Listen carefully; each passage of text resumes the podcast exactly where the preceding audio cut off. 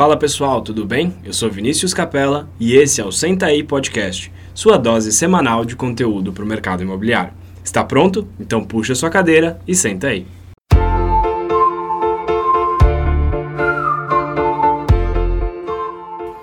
Fala pessoal, interrompendo aqui o episódio só para dar um, um breve lembrete para vocês antes da gente começar esse episódio. É, por conta da crise do Covid-19, a gente não tem como gravar os episódios presencialmente, como a gente costuma fazer, mas a gente não queria deixar de trazer para vocês os conteúdos do podcast.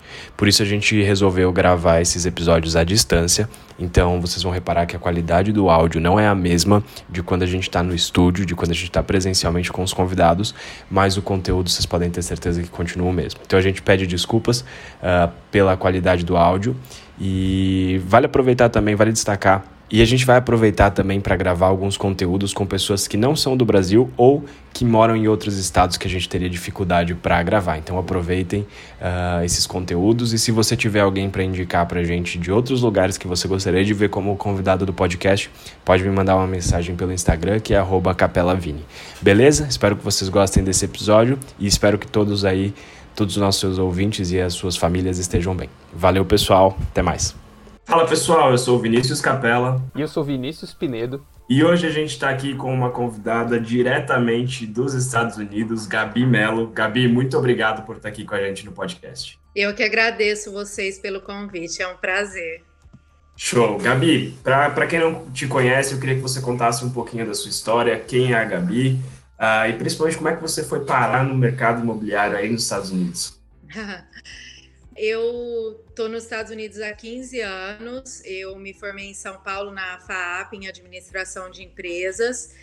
E desde o primeiro ano, quando eu cheguei nos Estados Unidos, eu comecei a trabalhar no mercado imobiliário. Os primeiros sete anos eu trabalhei numa title company, que seria a espécie de um cartório no Brasil que faz toda a parte burocrática do processo. É, e há cinco anos atrás que eu peguei realmente a licença de corretora. Mas é, então praticamente os 15 anos que eu estou aqui, eu tive um intervalo assim na época que teve a crise do mercado imobiliário, eu saí um pouco do mercado mas sempre foi a minha paixão. Então, cinco anos atrás eu resolvi voltar, peguei a licença e esses últimos cinco anos eu tenho atuado 100% do tempo como corretora. É, é a única coisa que eu falo. Eu costumo brincar que eu respiro é, o real estate, né? Eu estou super envolvida no mercado imobiliário. Show. E como é que foi aí essa, essa sua transição? Uh, como é que foi o início para você no mercado imobiliário? Quando você começou de fato a ser corretora? Foi fácil? Como é que foi conquistar esse espaço aí? Olha, a competição aqui é muito grande, né? Como eu acho que no Brasil não é diferente, são muitos corretores. A Flórida é, tem hoje, é, só na região de Miami, em torno de 10 mil corretores. Então, assim, a competição realmente é muito grande.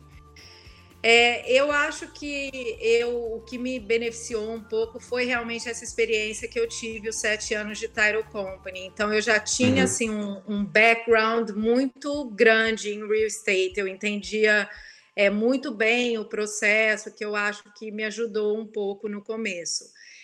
E, e, a principal coisa, eu acho que as indicações, né? É o, o network que a gente tem. Então, assim, eu sempre fui uma pessoa, sempre gostei de conversar muito, tenho é, um relacionamento muito bom e eu acho que isso me ajudou muito no começo, porque as pessoas sentiam confiança, assim, já pelo relacionamento que eu tinha, pelo conhecimento que eu mostrava, por ter esse conhecimento passado na área e tudo. E eu acho que foi isso que ajudou, porque por mais que a gente faça campanha, social media, é o, a indicação eu ainda acho que assim é a principal fonte de leads, né? Ô Gabi, eu tenho uma dúvida também. É, como é que você falou de lead? É um aspecto que eu fiquei curioso. Como é que, primeiro, como é que chega os leads em você? Como é que você trabalha os leads? E como é que você diferencia um lead que, por exemplo, um brasileiro que chega no seu Instagram, no seu direct e quer saber informações sobre o mercado imobiliário, como é que você consegue diferenciar se ele é um lead quente ou se ele é um lead frio ainda? Então, isso, assim, é, chegam de diversas formas, né? A gente tem um website, é, social media realmente é muito forte. Hoje eu acho que o Instagram é uma das maiores fontes de leads. Eu tento fazer tra um trabalho legal no Instagram de é, não só é, as fotos bonitas dos imóveis, mas conteúdo também. E essa questão de saber se é um hot lead ou não, eu acho que foi uma coisa que eu fui assim aprendendo com o tempo, porque já errei muito assim de, de colocar muita atenção em lead que não, não vieram, né, a virar clientes concretos.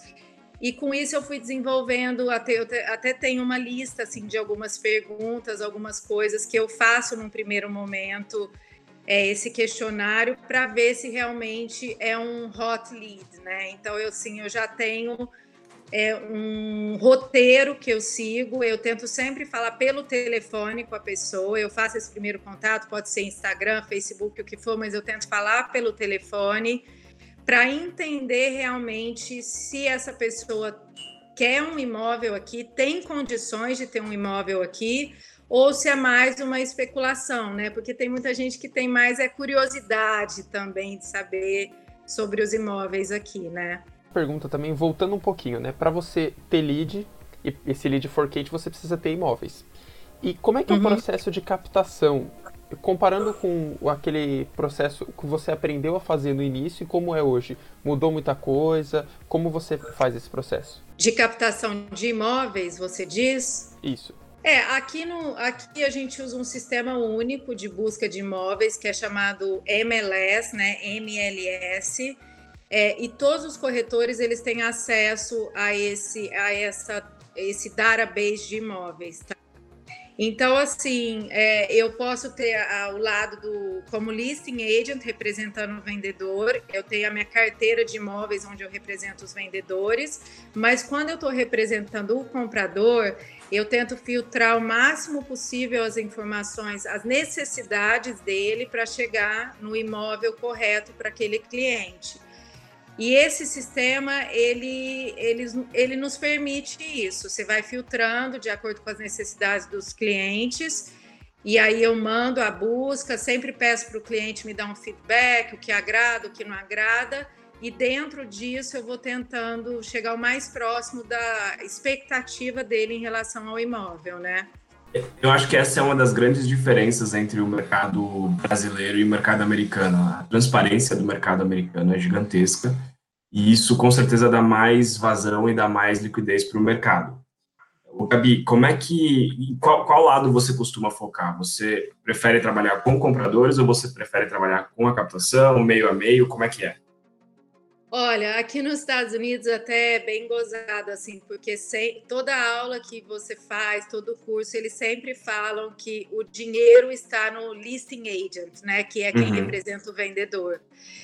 Mas eu sempre trabalhei mais com o comprador. É, eu tenho meus listings, trabalho com alguns vendedores mas eu diria que o meu foco maior hoje são nos compradores. Eu consegui desenvolver, eu tenho hoje um time comigo que me ajuda nessa, nessa captação de lead, nessa primeira prospecção de cliente. Então, assim, eu, eu, eu, eu sinto que a gente tem uma facilidade maior em trabalhar com buyer, depois, é, assim, de acordo com todo esse estudo que a gente desenvolveu, né, de como qualificar o comprador. Então, o meu foco maior é no, é, é no lado de comprador hoje. E emendando uma outra pergunta: esses seus compradores são mais brasileiros ou são mais americanos? Eu sempre trabalhei com mais brasileiros. Há dois anos eu entrei numa sociedade e eu tenho uma sócia americana. Então hoje está bem dividido. Eu faço a captação e o atendimento do lado dos brasileiros e ela faz a captação e o atendimento de americanos. Só que depois que ela faz a captação do cliente, todo o processo sou eu que é, coordeno, justamente por ter essa base de, de documentação que eu comentei anteriormente. Então, assim, hoje está mais dividido, mas são mercados totalmente diferentes, porque o brasileiro eu trabalho mais com investidores e o americano é mais um mercado assim doméstico, a pessoa que está comprando para morar mesmo, né? Uhum. É um mercado local. É, e, e, Gabi, o, desses, desses seus clientes que vêm do Brasil, o que, que eles buscam uh, e quais são as dificuldades de alguém que quer comprar um imóvel nos Estados Unidos? E aí, já emendando mais uma também, você, esses seus clientes brasileiros, eles vêm de parceiros aqui no Brasil ou vêm de campanhas que você faz ou, enfim, de uma, de uma prospecção sua?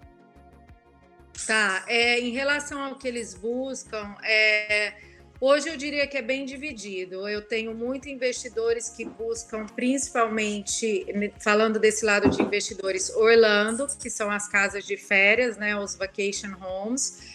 Então, eles querem ter uma casa que eles possam usar com a família e quando não estiver usando, que eles possam alugar e essa renda do aluguel ajudar a manter a propriedade, às vezes até ter um lucro aqui em dólares. E eu tenho muita gente que busca é, o lifestyle, né? Que aí a gente estaria falando mais aí de Miami, da região de Miami até Boca Raton, que é um apartamento legal, uma casa legal, próxima à praia, e aí esses clientes seriam mais para uso. Às vezes eles usam três, quatro meses ao ano, mas eles não alugam. É, em relação à dificuldade à compra do imóvel, eu te confesso que não, não tem muita. Assim, o sistema aqui ele é bem menos burocrático do que o Brasil. Eu sinto que as pessoas às vezes elas têm um pouco de medo de, de é, investir, porque eu sei é uma língua diferente, é um mercado diferente. Mas assim, aqui, como você falou, é muito transparente. É preto uhum. no branco. Então, assim, o preço é aquele, a documentação é aquela, você não vai ter muitas surpresas durante o processo. Então, eu, eu digo assim, se a pessoa realmente ela tem condições financeiras, eu não vejo, e essa vontade, lógico, de ter o imóvel, eu não vejo empecilhos em relação a não ser americano, não ter documento, isso não é nenhuma barreira, entendeu? Uhum. Em relação a como os leads chegam e parceiros, eu tenho sim parceria com alguns corretores no Brasil, a gente trabalha com indicação, é totalmente é, legal isso aqui, desde que a pessoa prove que ela é, ela é corretora no Brasil, tem o Cresce ativo, não tem problema nenhum. E eu trabalho muito com a captação através de, de mídia social, né? É, a gente faz um trabalho bem assim, eu invisto realmente nisso, eu acredito muito é, nessa parte de é, rede social, já faz um tempo assim que eu. É, desde que eu comecei como corretora, eu, eu coloquei muito foco nisso para captação de cliente. E, e fui testando diversas ferramentas, né? Até achar uma é, continuo testando até ver da onde é, assim vou ter uma conversão maior, um resultado maior. Gabi, é, aproveitando que você falou de redes sociais, é, eu estava dando uma olhada no seu Instagram e, na sua opinião, o, o Instagram é para vender imóveis ou para criar relacionamento? Ótima pergunta. Eu acho que é para criar relacionamento e, em um determinado momento, talvez vender o imóvel.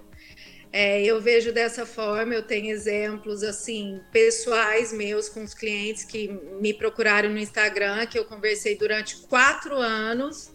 E ano passado eu consegui alugar um imóvel para esse cliente, que eu tenho certeza que no futuro vai comprar. Então, assim, isso é uma coisa que eu prezo muito e que eu falo muito para minha equipe. Eu acho que assim a comunicação é essencial. Então, assim, eu jamais vou receber uma mensagem no Instagram e demorar um dia para responder. É, é, no mesmo dia. Pode ser à noite e tal, mas assim, antes de dormir, eu vou lá, eu respondo todos os comentários, eu respondo todas as mensagens diretas. É, o WhatsApp, eu recebo muita mensagem, né? O brasileiro, aqui nos Estados Unidos, é, não tem tanto isso, mas o brasileiro gosta muito da comunicação pelo WhatsApp. E eu acho que essa rapidez na comunicação hoje é essencial. Ninguém vai esperar 24, 48 horas por uma resposta. E, e ainda continuando nesse tema, é, duas perguntas, uma ligada na outra. O que que, para criar relacionamento e posteriormente vender ou alugar um imóvel, o que que o corretor, que dica você daria para o corretor postar no Instagram? Porque eu dei uma olhada no, no seu para ter uma base e eu vi que tem notícia de esporte, tem acontecimentos, né? esportes, tem você, tem a sua família, tem restaurantes, tem famosos e tem imóveis. Uhum. Tem imóveis, acima é. de tudo também tem imóveis. E já emendando nisso, quais as principais diferenças que você nota no mercado é, daí e, da, e daqui do Brasil? Ali dos Estados Unidos e daqui do Brasil? Tá. É, em relação ao relacionamento e essa questão de, de mídia social, é, eu acho que eu acredito assim ser importante um mix de tudo. Eu não acho que seria interessante eu ficar só postando imóveis. É, no começo é engraçado porque quando eu comecei era só imóveis que eu postava e até eu tenho uma irmã que é publicitária, que me ajuda com as redes sociais, e ela um dia falou, falou Gabriela, as pessoas precisam saber quem é você. A, atrás da Gabriela corretora que vende imóveis, existe uma pessoa, existe uma vida, assim, você não é só corretora, né? O que, que você faz além disso? E, e, isso me despertou um pouco mesmo, e eu vi que as pessoas tinham necessidade de saber o que, que eu era além de corretora. Então, o que eu gosto, adoro esportes, como você falou. Então, né, corri meia maratona e posto, é, eventos de esportes que eu sou muito ligada, dicas de restaurantes que eu frequento, que eu vejo amigos, pessoas falarem. Então é aquela questão do conteúdo, porque a pessoa que ela vai comprar um imóvel aqui, que seja para investimento ou férias, ela quer saber mais sobre a vida aqui também, não é só o imóvel. O que, que ela vai esperar quando ela chegar aqui? O que, que ela vai ter para os filhos? É, o que, que os filhos podem fazer para se divertir? É, quais são os principais eventos de Miami? É, nova atração nos parques de Orlando. Então, assim, eu acho importante ter um mix é, de tudo isso. Eu não, para ser sincera, assim, não gosto de aparecer muito, mas eu tenho tentado aparecer um pouco mais e eu acho que isso cria é, um relacionamento mais próximo dos clientes. É, você vai criando um vínculo muito forte com os clientes, né? Que às vezes você, eles já nem te vê mais como corretora, você começa a ser amiga, e aí quando eles tiverem a necessidade do imóvel, a primeira pessoa que eles vão lembrar é você. Então, assim, eu prezo muito essa questão de relacionamento, é, realmente, assim, isso é, é, é uma coisa minha, assim, independente de corretora ou não. Em relação às referências, Olha, aqui nos Estados Unidos é, tem várias, assim, tem é, várias companhias, a gente tem vários programas aí que passam na televisão sobre corretores de imóveis, né? Os bilionários tal. Mas eu te confesso que eu, eu meio que sigo minha linha, assim. Eu, eu acompanho vários corretores, sou amiga de vários corretores, mas eu faço o meu trabalho meio que baseado no, na minha intui, intuição, assim. Eu não eu vejo as notícias do Brasil, mas assim, eu converso muito mais. Então, os corretores no Brasil que eu sou parceira, eu converso de vez em quando, pergunto como está o mercado, eles me ligam para saber daqui. Eu acho que isso vai dando uma identidade assim para o meu negócio. É, sem ter que ficar olhando muito assim, referências, querer copiar um ou outro, entendeu? E Gabi, agora pensando um pouco nas diferenças entre Estados Unidos e Brasil, principalmente falando no nosso território, no, no mercado imobiliário. O que, que, você sente pelo contrato que você tem aqui, que, que são as principais diferenças?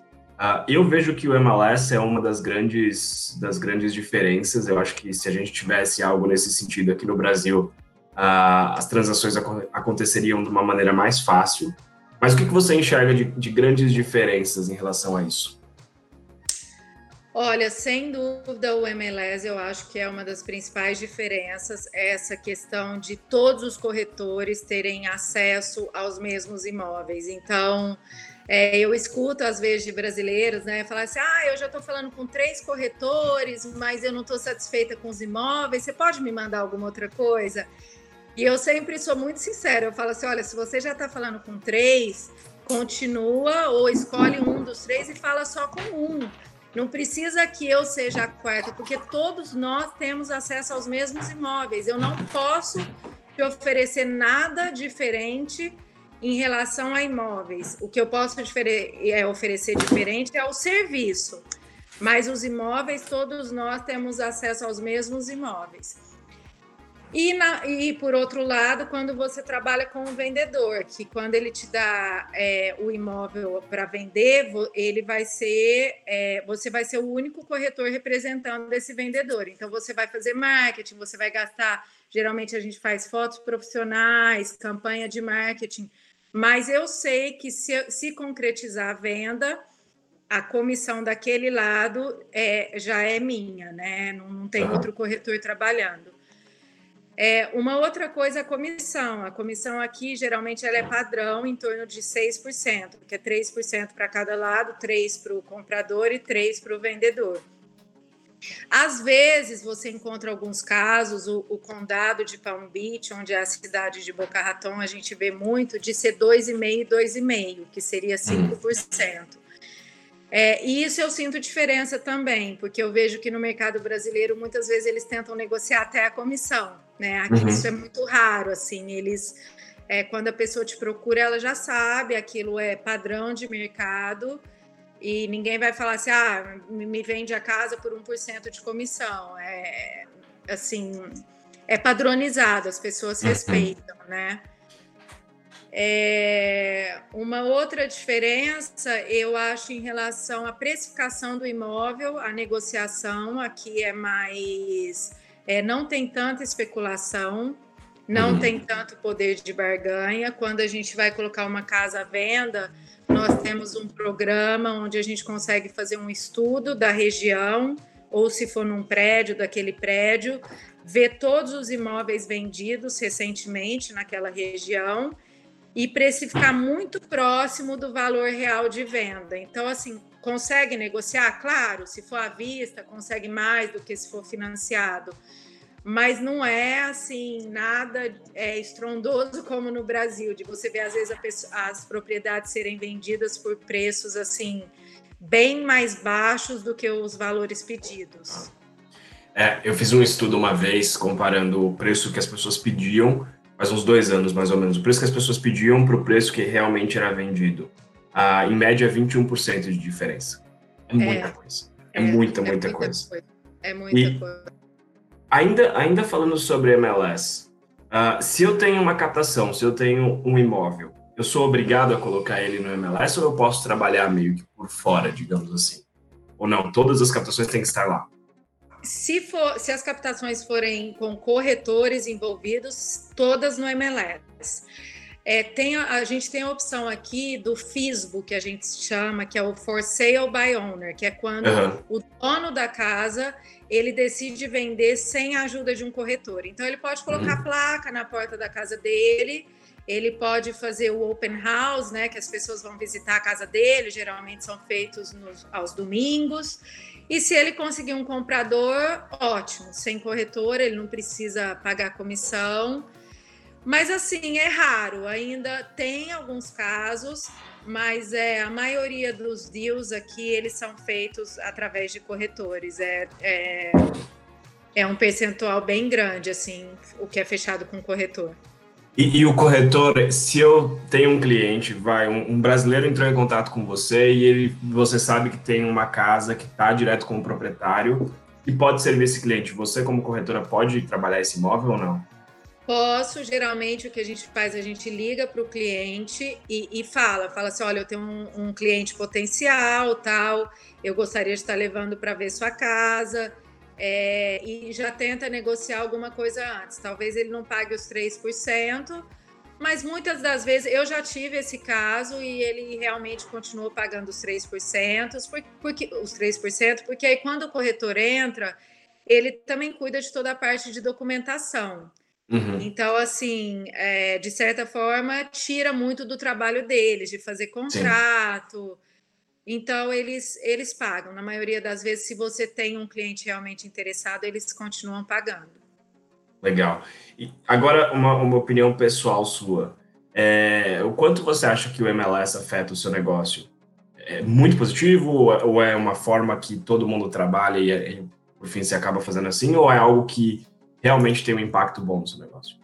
Ah, eu acho, eu acho extremamente positivo. Eu acho muito importante saber mexer no MLS, porque uhum. o MLS ele tem muitas ferramentas, ele tem assim diversas formas de você filtrar, de você fazer os comparativos de preços. É, então, isso, assim, quem me conhece sabe, eu gosto muito de estudar, muito. Eu faço muito curso, eu faço muito. Agora, eu estou fazendo muita aula online, e algumas de real estate, outras não de real estate. Mas, assim, você saber mexer e utilizar as ferramentas do MLS, eu acho que faz muita diferença. Uhum. Legal. Gabi, se você pudesse deixar uh, três dicas para os corretores, sejam eles iniciantes ou corretores que já estão no mercado, uh, e aí dicas da Gabi de qualquer coisa, ou, ou corretores que, que queiram começar até a oferecer o mercado americano para clientes brasileiros aí, o que, que você diria?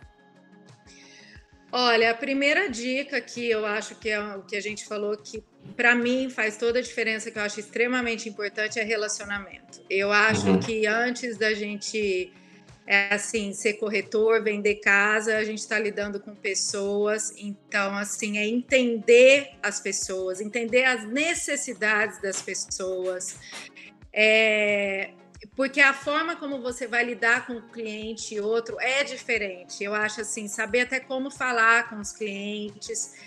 Eu sempre falo assim que é saber escutar muito mais do que falar. Então escuta, escuta, escuta a necessidade, o que, que é importante para ele, para você, né, poder oferecer alguma coisa o mais próximo da expectativa, daquele sonho dele. É, a segunda coisa, eu acho que conhecimento. É, eu sempre falo também, é knowledge is power, né? Então, uhum.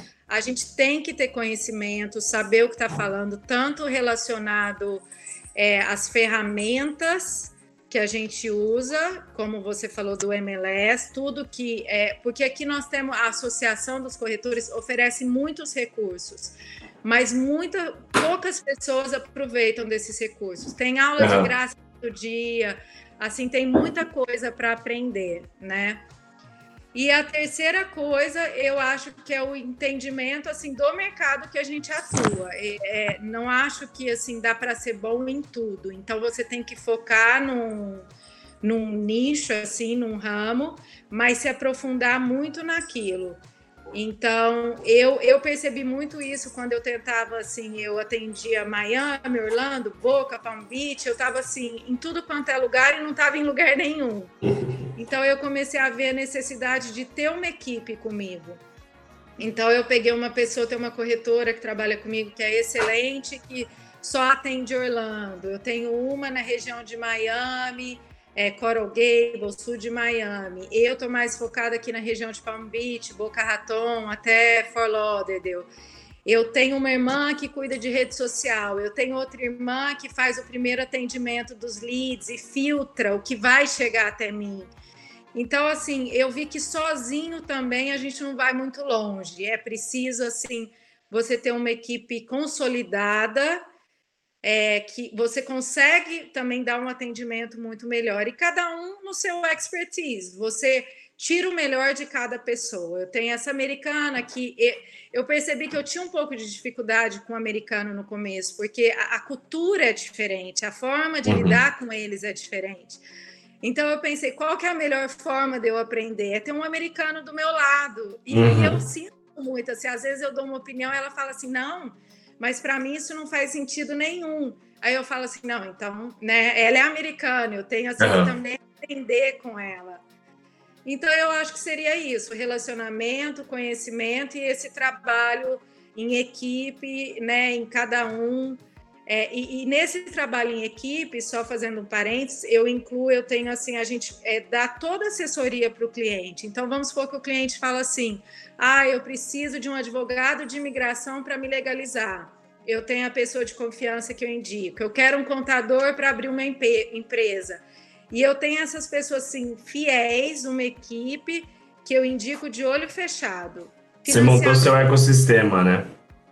Exatamente. Muito legal. Então, cada um nessa, na sua área. Se você me perguntar de financiamento, eu te falo básico tal, mas eu tenho uma pessoa que só faz financiamento. Então é ela que vai te dar todas as informações. Imigração, eu não vou falar de imigração, não sou advogada de imigração, entendeu? Então, assim, eu acho muito importante você ter essa equipe assim consolidada. Isso faz o negócio fluir de uma forma assim é bem legal, assim, bem consistente. Muito bom, muito bom mesmo. Gabi, para a gente encerrar, eu queria que você deixasse uh, onde as pessoas podem te encontrar, como é que elas podem te seguir, suas redes sociais e onde você se relaciona. Olha, bastante no Instagram, Gabi Melo Realtor é meu Instagram, faço stories, mostro imóveis aqui, é, dou bastante dicas de mercado. É, toda terça-feira eu faço enquetes, as pessoas podem me mandar perguntas, eu respondo todas as perguntas. É, no meu Instagram tem também o link direto para o meu WhatsApp, então se a pessoa clicar lá me mandar o WhatsApp, eu também é, respondo rapidamente. Eu acho que hoje são as duas melhores formas de comunicação. WhatsApp pode me ligar também, faço ligações, não tem problema nenhum. Essa primeira consultoria, se a pessoa tiver dúvidas em relação a investir, a gente faz assim, não tem custo, nada. Eu, sabe, eu faço uma primeira consulta, já indico as pessoas que trabalham comigo, se quiser falar com outra pessoa também, eles não cobram. E eu acho que é isso. Eu tô, tô à disposição se tiverem dúvidas, curiosidades em relação ao, aos imóveis aqui na Flórida. Eu tô aí, podem me chamar. WhatsApp e Instagram. Show de bola. Gabi, muito obrigado pela, pela entrevista, pelas dicas, por passar toda essa sua experiência no mercado americano e todas, tudo que você deixou de conhecimento aí para nós e para os ouvintes do nosso podcast. Muito obrigado. Gabi, muito, muito obrigado. Tenho certeza que essa, essa conversa e principalmente esse panorama do, de como é ser uma corretora nos Estados Unidos, uma corretora no mercado americano, vai ajudar muito nossos ouvintes. E espero que os nossos ouvintes entrem, entrem em contato com você para fazer negócio por aí também. Obrigado mesmo pela sua participação, Gabi. Eu que agradeço, gente. Vinícius e Vinícius, agradeço o bate-papo, foi ótimo. E o que vocês tiverem de dúvida também, precisar por aqui, a gente vai se falando. E assim que passar tudo isso, quando vocês vierem, vamos ver se a gente encontra aqui pessoalmente também. A gente toma um café e fala mais sobre o mercado imobiliário aqui. Digo mesmo para quando você vier aqui para São Paulo. Combinado. Muito obrigada. Valeu, Gabi. Valeu. Até mais. Valeu, pessoal. Espero que tenham gostado de mais um episódio do Senta aí Podcast. Se vocês tiverem qualquer dúvida, crítica ou sugestão, vocês podem mandar um, uma mensagem no meu Instagram, que é capelavini, ou então no meu e-mail, que é viniciuscapela.remaxcomplete.com.br. Ou se vocês tiverem qualquer outra dúvida ou qualquer outra sugestão, podem mandar no meu Instagram, que é vini_pinedo, ou no meu e-mail, que é viniciuspinedo.remaxcomplete.com.br. Muito obrigado por escutar esse podcast e a gente se vê no próximo. Valeu, pessoal, e fiquem em casa. Valeu!